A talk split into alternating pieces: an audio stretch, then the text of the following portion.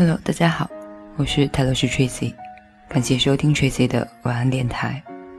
碎片化的各种信息，无需照单全收的各种观点，挑选你觉得有用的收听，回归内在，随缘随性。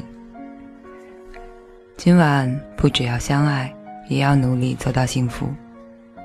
这篇文章的题目：不要因为害怕再也遇不到幸福，就眷恋着不幸福。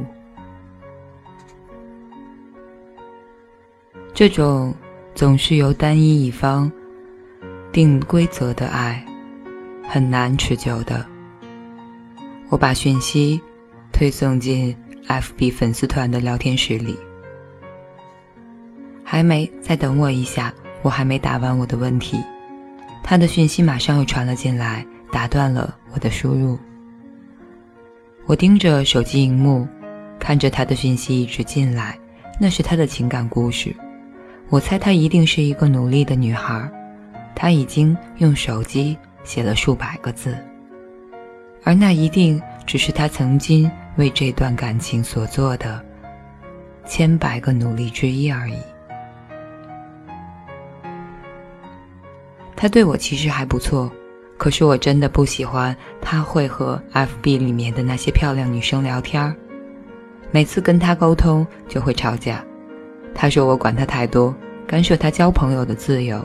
可是两个人既然要在一起，难道就不应该避嫌吗？他的文字一直进来，把我的回答切割得很细碎，让那素未平生的我们看起来像是。两个老朋友在闲聊。其实你的问题，简单说，就是在交往的过程里，一直都是他说了算，一切的规定都是由他来定立的。我说，可是他好的时候也是对我很好。他说，对一个人好其实不难，专一才困难，也才是真的承诺。可是我真的害怕自己再也遇不到幸福了，毕竟他对我还是不错的。他又说：“那就听从你自己的心，听听自己究竟快不快乐，再去做决定吧。”然后，其实大多数人后来都还是会遇见新的幸福的。我说：“真的吗？”我朋友都说我不爱自己，可是我就是离不开他。终于，我狠下心不再回复他，因为道理他都已经明白。他现在唯一要做的是决定。可是感情的决定，真正能帮你下决心的人，从来都不会是别人，而是自己。离开的决定本就是困难的，离开最让人困惑的是那些好，因为前方的好还不确定，而过去的好又如此让人舍不得。于是我们不知不觉地缩限了好的定义，一次又一次地告诉自己这样已经很好了。我们自以为在那场关系里的前进，却其实是后退了；自以为在那些小日子里知足了，却还是匮乏了；自以为起码拥有了温暖，却得到了更多的孤单。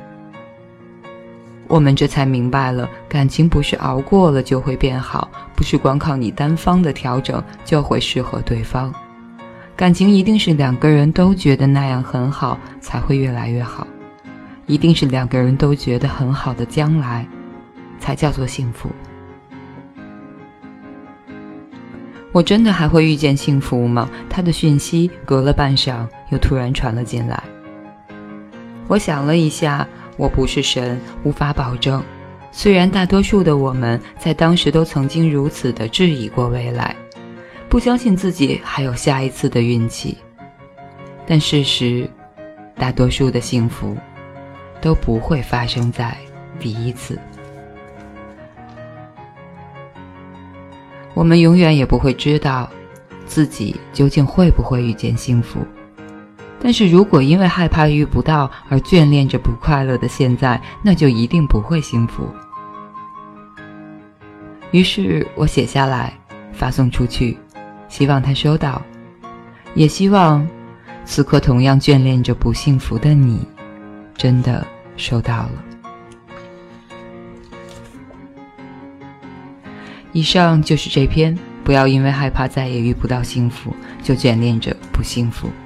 希望对于所有在听的人有启发。感谢收听，我是泰罗斯 Tracy，欢迎留言私信或者是新浪微博泰罗斯 Tracy 和少年独角仙李主任。嗯，最近依旧神龙见首不见尾的生活中，晚安，好梦。